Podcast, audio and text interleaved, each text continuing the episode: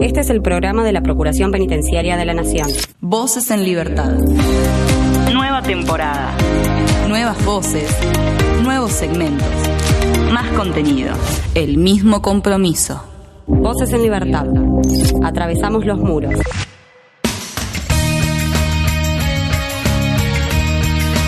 Comenzamos un nuevo episodio de Voces en Libertad, el programa de la Procuración Penitenciaria de la Nación. En esta oportunidad vamos a hablar con dos integrantes de la Procuración Penitenciaria de este organismo que trabajan en el Centro de Denuncias.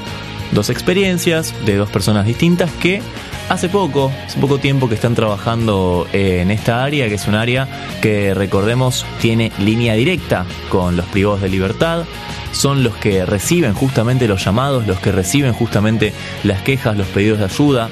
Son la primera línea de la Procuración Penitenciaria y vamos a hablar de su experiencia, cómo, cómo vienen trabajando en este sector, cómo fue comenzar a trabajar en un organismo de este estilo.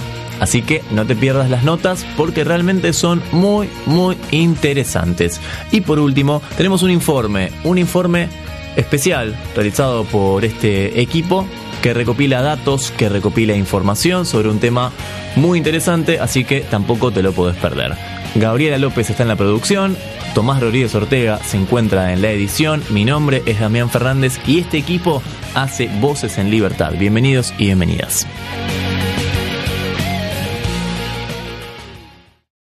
Denuncia SAL 0800 333 9736. Hace valer tus derechos.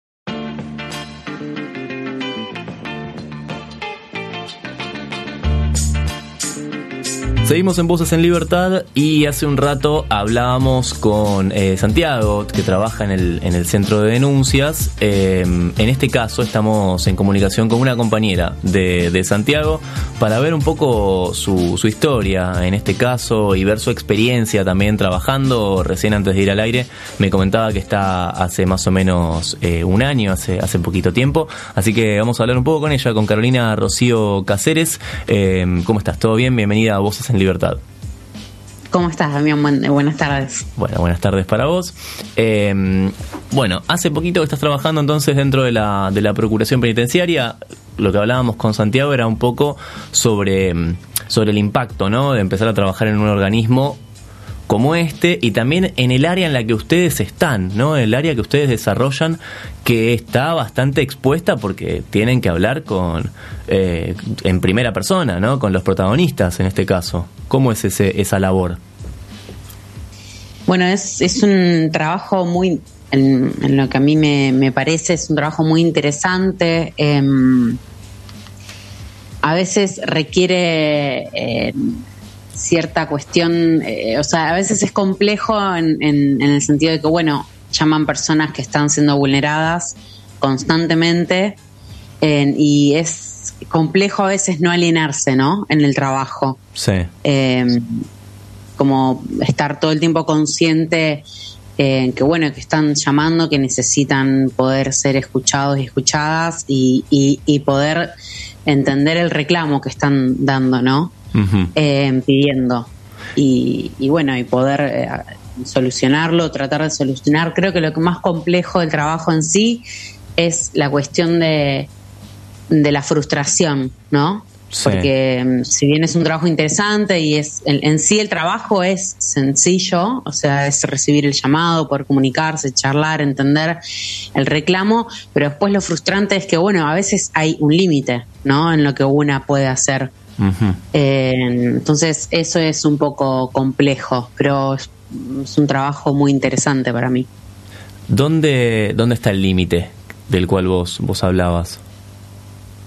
Y el límite está en, que, bueno, estamos dentro de un sistema que es un sistema punitivista, eh, es un sistema que segrega que muchas de las personas que están privadas de su libertad ahora, a partir de que el Estado los vio, las vio para juzgarlas, en verdad vienen privados y privadas de su libertad hace mucho tiempo, ¿no? O por, cuestión, por cuestiones de clase o por cuestiones de piel eh, y racismo, por cuestión de género, ¿no? No, no es que están, muchas de las personas no es que están recién ahora privadas de su libertad.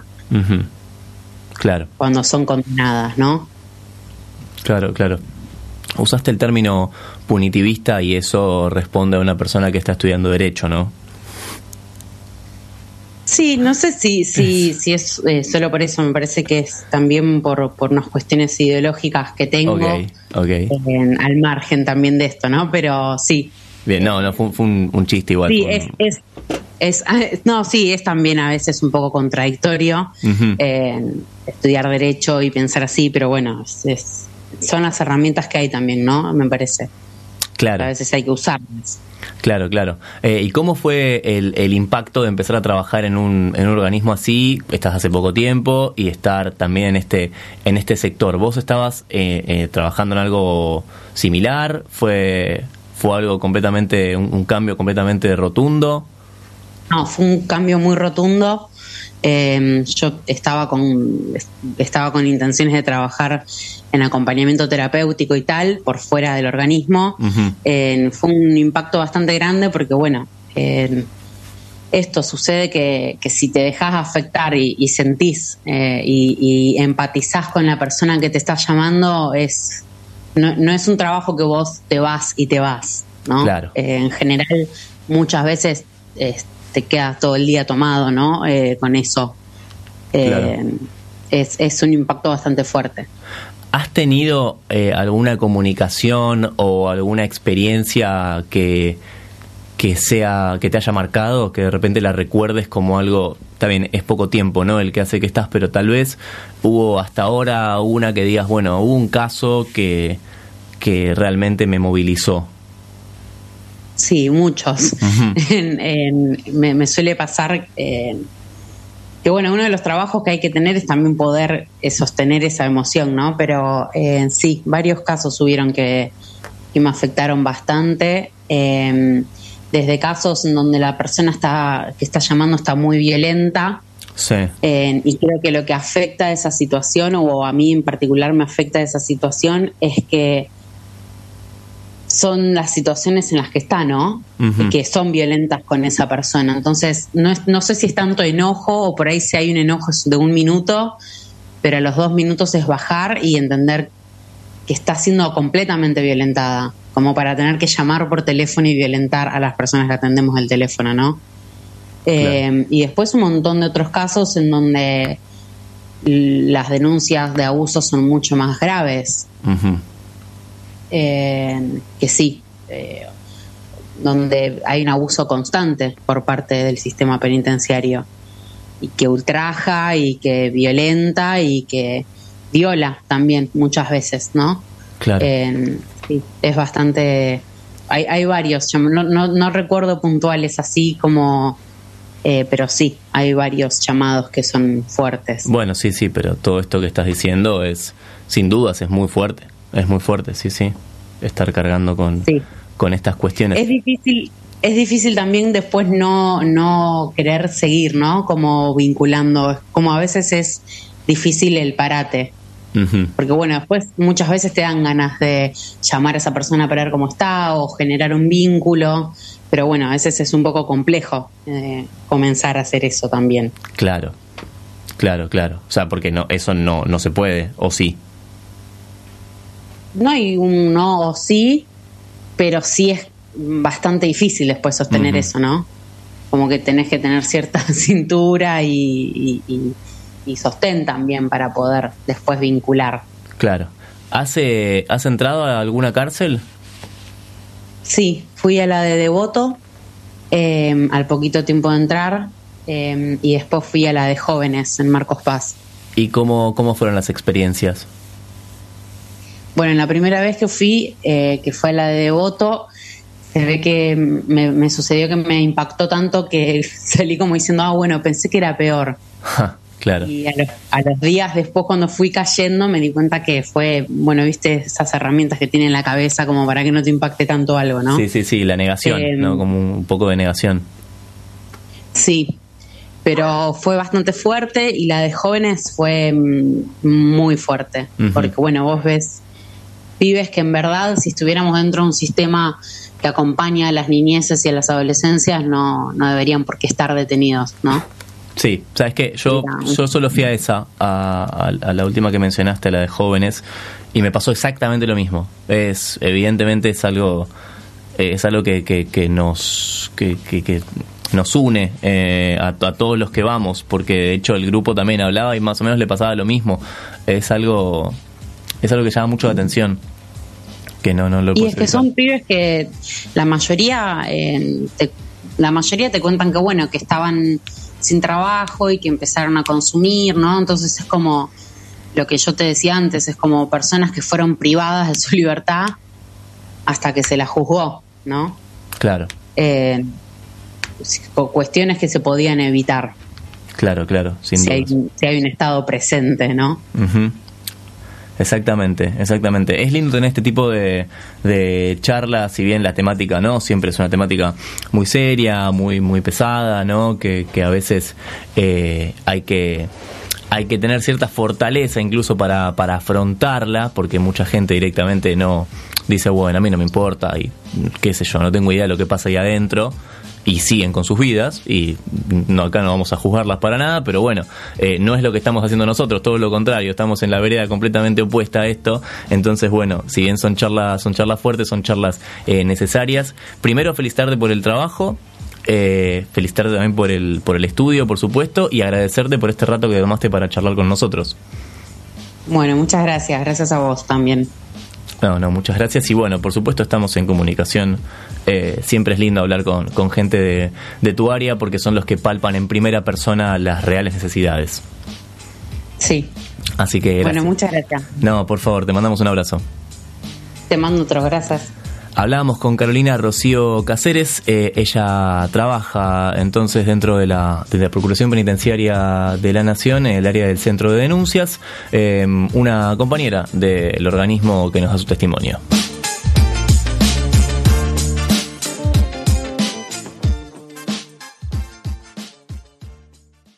Voces en Libertad, un programa de la Procuración Penitenciaria de la Nación. Y comenzaron la serie de shows de los Tan Biónica, que volvieron. Después de ocho años volvieron a los escenarios. La última noche mágica iba a ser una, terminaron siendo seis, si no me equivoco. Y acá suenan con tus horas mágicas.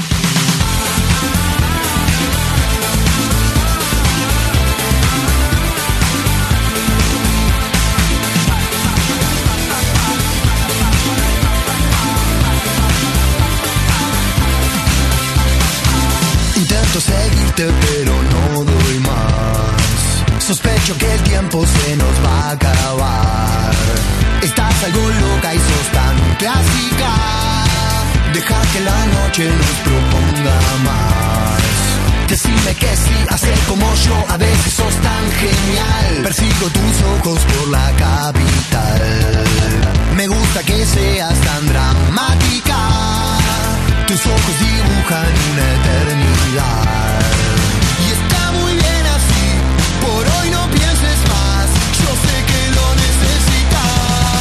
Me quedo con vos, yo sigo de largo, voy a buscarte. Qué noche mágica, ciudad de Buenos Aires. Se queman las horas de esta manera, nadie me espera. Como me gusta verte caminar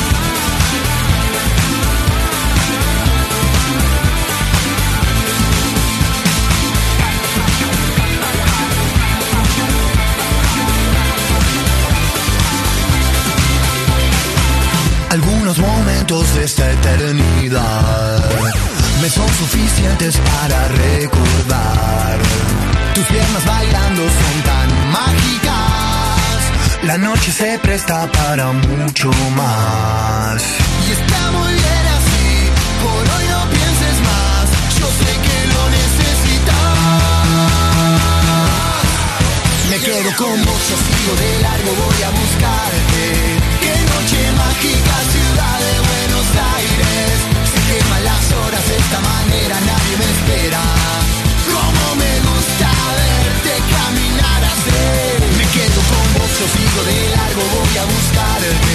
Me mata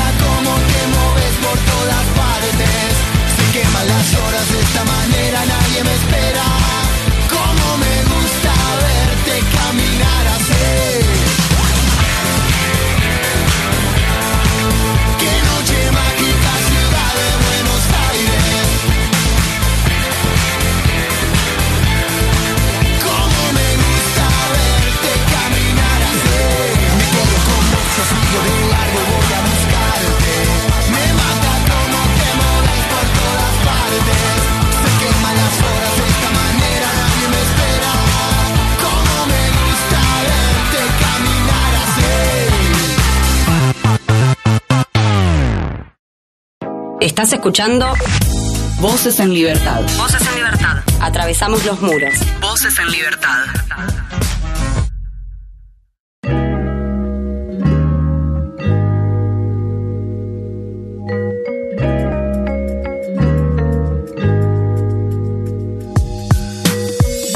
Una linda nota la que les proponemos en esta oportunidad. Vamos, vamos a hablar con alguien que trabaja en el Centro de Denuncias de la Procuración Penitenciaria de la Nación no solamente para hablar un poco de su, de su trabajo, sino también alguna que otra, que otra perlita que, que nos puede contar al, al, respecto. Pero bueno, lo cierto es que es un área muy importante dentro del organismo. Estamos en comunicación con Santiago Simari. Él eh, trabaja justamente como, como decíamos en, en el área del centro de denuncias. Eh, Santiago, ¿cómo estás? ¿Todo bien? También te saluda. Hola Damián, ¿cómo va? Un gusto, gracias por la invitación. Eh, y sí, bueno, ahora yo hace un poco más de un año que estoy ahí en el centro, que es el, el, primer contacto que suele tener el organismo con las personas privadas de la libertad y bueno, estoy acá para conversar de lo que vos me propongas. Bien, bien. ¿Más de un año dijiste más o menos? Eh, un poco más de un año, sí. Ok. Eh, 15 meses por ahí. Ok, ok, ok. Bueno, Santiago, eh, vamos a hablar en un rato también con una compañera tuya de, del área, pero queremos saber tu experiencia en este, en este año trabajando porque se, se opone, ¿no? Es, es, medio contrapuesta las entrevistas que estamos haciendo porque en el otro caso es una chica que está hace, hace más tiempo. Entonces, eh, esto está bueno para charlar un poco al respecto de cómo fue el impacto de empezar a trabajar en un organismo de este estilo. Eh, bueno, a ver, eh, para mí este año, si tengo que hacer un balance, ha sido una experiencia muy enriquecedora, sí. porque para el, para el, común de la gente que no suele estar muy familiarizado con el ámbito penitenciario, te hace conocer un mundo que, del que uno tiene poca, poquísima información, diría yo. Eh, y, y, bueno, estar en contacto vía telefónico con, con, con, las personas que están detenidas te va generando ciertos cambios a la hora de abordar noticias, a la hora de abordar el trabajo en sí, por supuesto, a la hora de, de incluso manejar el pensamiento de uno mismo. Entonces, uh -huh. eh, te llevas muchas cosas positivas eh, y, y, creo que a nivel personal es una gran experiencia, más allá de que si uno tiene la vocación de ayudar al prójimo, eh, es, un, es un laburo que está bueno. Claro, claro, claro, sin dudas, sin dudas. Eh, ¿Y qué tipo de, de, consultas recibiste hasta el momento? ¿Qué tipo de, de comunicaciones tuviste? Eh, la mayoría de las, de las consultas son por temas de salud, por temas de, de, trabajo, de querer comenzar a trabajar o de que esté trabado el trámite de la afectación laboral. Eh, bueno, a veces quizá por, por falta de comunicación con, con el defensor o con, con alguna otra área con la que tengan que intervenir. Entonces, eh, la, la, mayoría creo que va por esos tres canales. Eh, y bueno, y por supuesto ahí está el organismo para poder eh, intervenir. Bien, bien. Vos antes de antes de este trabajo, ¿no? Eh, ¿Trabajabas en algo en algo similar o el impacto fue fue mucho más más fuerte? No, no, el impacto fue bastante fuerte, pues fue un, un cambio muy muy eh, rotundo y repentino para mí.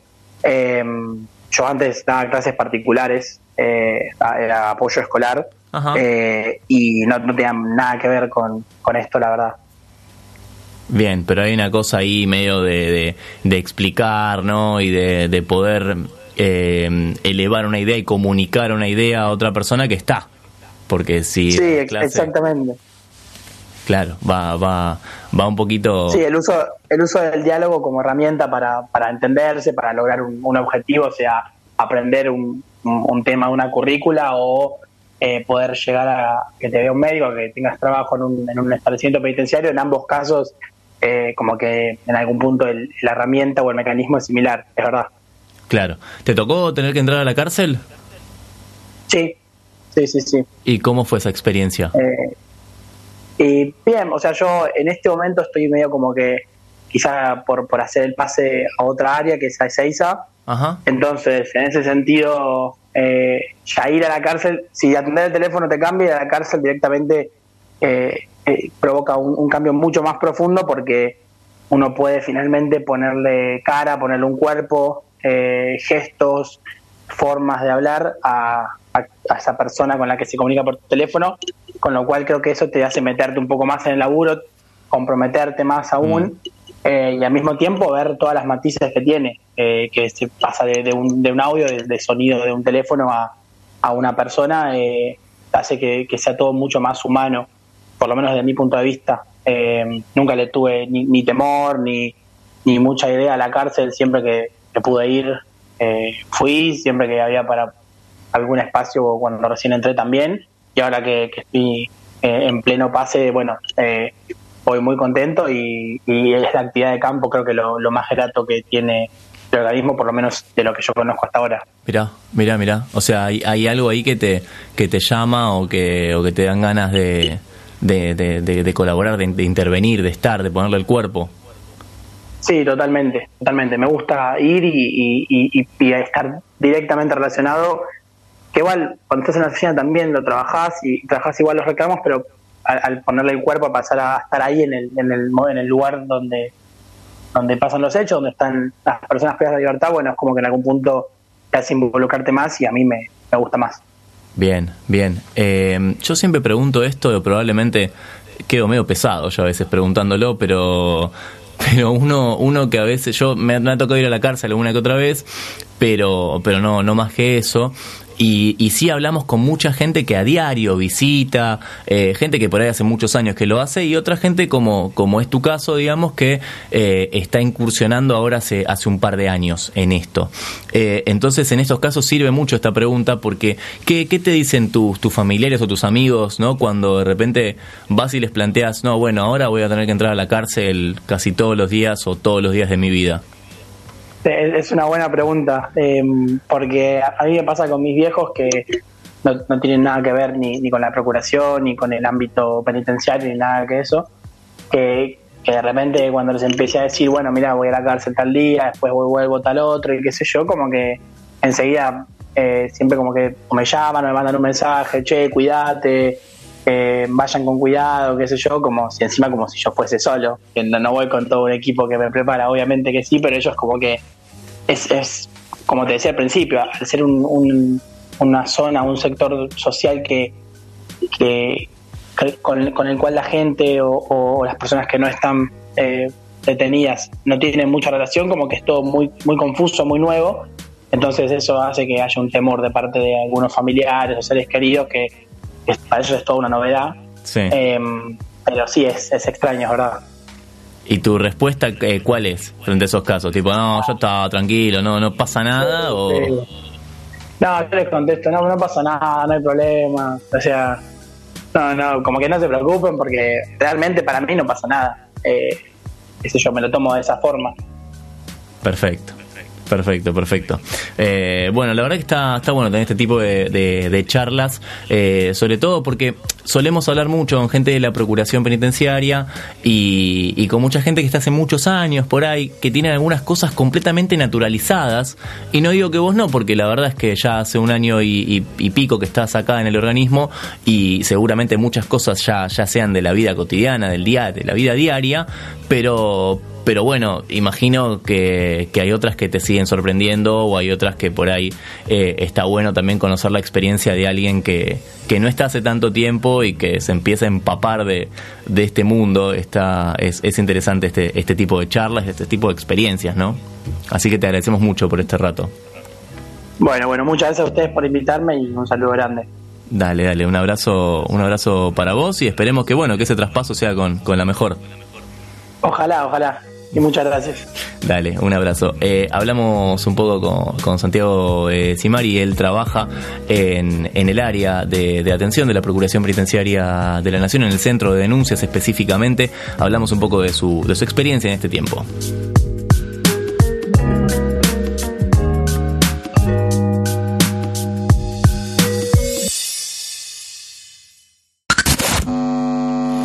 Síntesis de la semana. Noticias en un minuto.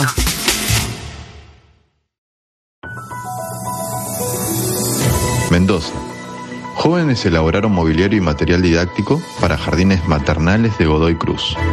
jóvenes adultos de la unidad penal número 6, ubicada dentro del complejo San Felipe, vienen participando desde marzo en el programa Muros Permeables, que tiene como principal objetivo la fabricación de material didáctico y mobiliario. Detenidos donaron camperas a una escuela presos de la cárcel bonaerense de Saavedra participaron de una iniciativa solidaria en la que pudieron aplicar sus conocimientos textiles y así confeccionaron y entregaron camperas de jogging para una escuela primaria de la zona. La Facultad de Ciencias Sociales de Olavarría explicó su oferta académica en la Unidad 38. En el encuentro destacaron la importancia de que la actividad se desarrolle en el Centro de Estudios Universitarios Manuel Belgrano de la unidad y que se lleven adelante talleres vinculados a las propuestas educativas para privados de la libertad. Yoga en la cárcel de mujeres. Como parte del programa de extensión universitaria, la Universidad del Gran Rosario desarrolla una experiencia de campo dentro de la cual llevan la práctica del yoga a las cárceles de mujeres. Voces en Libertad, un programa de la Procuración Penitenciaria de la Nación. Ahora, en Voces en Libertad, informe PPN. Hoy vamos a ocuparnos de una temática que ha generado ciertos mitos. ¿Alguna vez te preguntaste si la gente presa trabaja? ¿Qué tipo de labores realizan? ¿Es un derecho que todos los internos tienen? Quédate porque vamos a hablar de trabajo carcelario. Hablamos del trabajo que se realiza en las cárceles de la República Argentina. ¿Cómo es la labor? ¿Se trabaja en la reinserción? ¿De qué manera? Para empezar, sí. Los privados de libertad tienen derecho a trabajar y a recibir una remuneración. El trabajo constituye un derecho y un deber del interno, eso establece la ley 24.660 de ejecución de la pena, y esta determina que también debe ser remunerado. Si la persona está condenada, con esto, posee cada mes el 30% de su salario para adquirir artículos de uso personal, aunque también pasa mucho que los privados de libertad piden que esos fondos se le entreguen a su familia durante el tiempo que están encarcelados. El 70% restante debe ser depositado en un fondo de reserva que se le entrega al interno al momento de salir de la cárcel. En lugar de darles cuentas individuales, en general hay una sola cuenta en la que se deposita todo y luego se les da un cheque a cada persona cuando sale. Una norma preveía también que el 25% fuese a costear los gastos de su mantenimiento, pero la Corte Suprema de Justicia de la Nación declaró inconstitucional esto, puesto que sostuvo que el Estado debe hacerse cargo del mantenimiento de la persona detenida, por lo que esta suma no debe sustraerse. Vamos a hablar de SUTPLA. ¿Qué es SUTPLA? Bueno, es el Sindicato Único de Trabajadores Privados de la Libertad Ambulatoria. Cuando alguien está preso, la única libertad que tiene restringida es la ambulatoria. Los demás derechos tienen plena vigencia. Por eso, el derecho a la educación, la salud y, claro, el trabajo estarían contemplados. El sindicato tiene entre 2.000 y 3.000 afiliados. Hay una cierta fluctuación porque hay condenados y procesados que van y vienen. Ahora la pregunta es, ¿tienen seguro de desempleo? Le consultamos esto a Ramiro Wall, jefe del equipo de fallecimientos en prisión de la Procuración Penitenciaria de la Nación. El derecho a un seguro de desempleo cuando una persona recupera la libertad es una discusión que las distintas personas detenidas, sus defensores y las personas detenidas como colectivo, sobre todo a través de, su sindicato, han realizado en distintas oportunidades. El problema con eso es que a lo que comúnmente en Argentina llamamos un seguro de desempleo, en realidad es más un seguro por despido, eh, porque no cualquier causal de, extinción de esa relación laboral permite eh, eh, el cobro de un seguro de desempleo. Por ejemplo, no lo permite una una extinción de la relación por una renuncia. Entonces, ante esa situación lo que se plantea es que, por un lado, eh, ANSES dice eh, esa extinción laboral que supuso eh, la libertad de la persona no fue un despido y entonces no le corresponde el seguro por desempleo y la discusión es que esa extinción no fue una, un acto voluntario de la persona, sino que ha solamente recuperado la libertad y entonces sí que merece el cobro de esa plata, sobre todo teniendo en cuenta que el seguro de desempleo busca cubrir los infortunios de una persona que ha dejado de estar amparada por una relación laboral y por un sueldo y qué persona más desamparada que una persona que recupera la libertad. Siguiente punto importante, solo trabaja el 63% de los presos, según los números que arroja el Servicio Penitenciario Federal. De todos los privados del país, solo el 18% trabaja entre 30 y 40 horas semanales. Los trabajos remunerados se dividen en distintas categorías según su fin. Algunos son trabajos para el funcionamiento de las propias cárceles, otros son talleres productivos gestionados por el sistema penitenciario y otros son actividades en los que participan empresas privadas. El taller de carpintería es uno de los más activos. Fabrican juguetes y casitas de madera que se venden fuera del penal. El último proyecto son estas sillas para el Ministerio de Salud. Yo considero que la carpintería es un buen taller. Es un buen taller porque uno aprende muchas cosas. Es la madre de todos los oficios, como quien dice.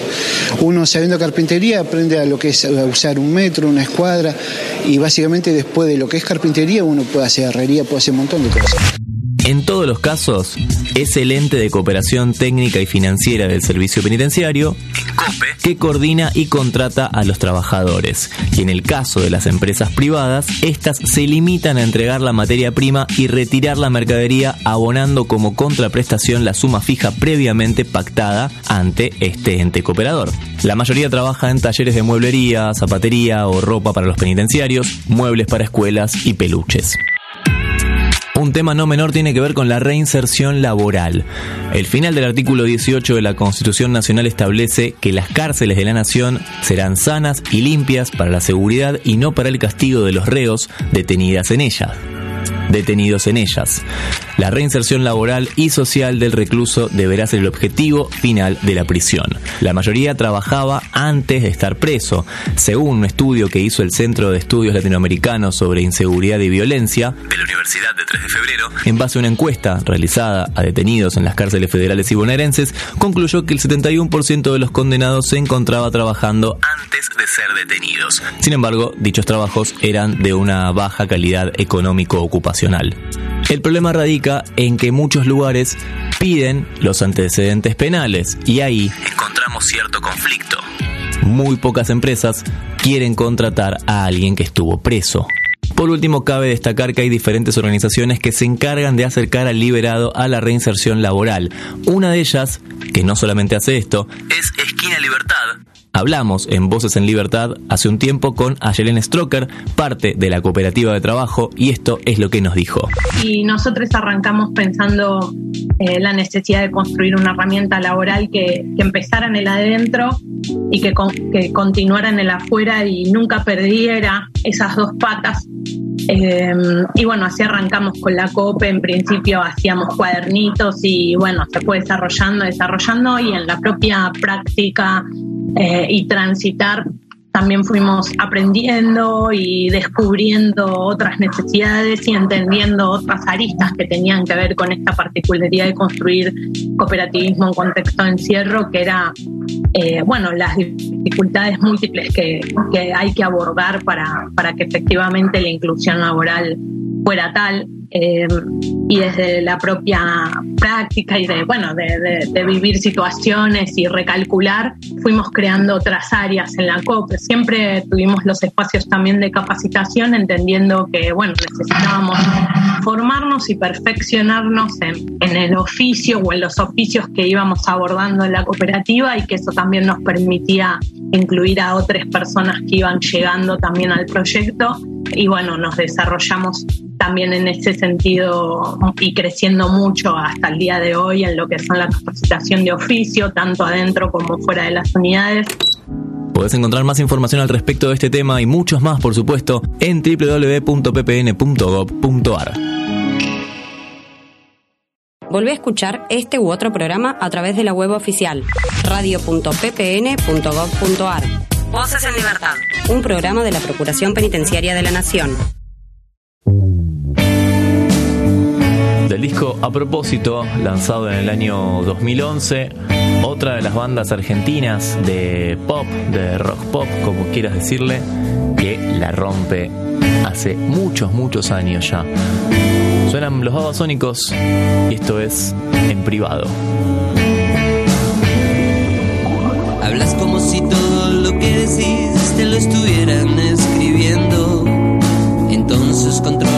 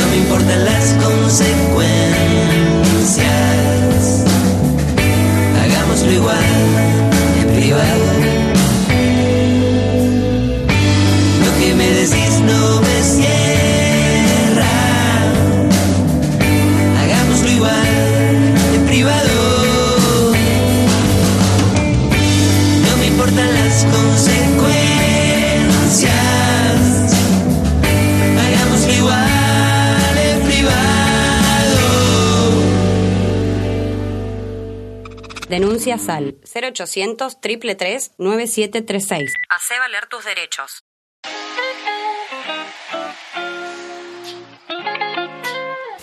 Y hasta acá llegamos en este episodio de Voces en Libertad. Sabes que podés encontrar más información en www.ppn.gov.ar y escuchar todos los programas anteriores en radio.ppn.gov.ar. Como siempre, estuvo Tomás Rodríguez Ortega en la edición, estuvo Gabriela López en la producción y hoy también como notera de este programa. Mi nombre es Damián Fernández y nos encontramos en el próximo Voces en Libertad. Chau.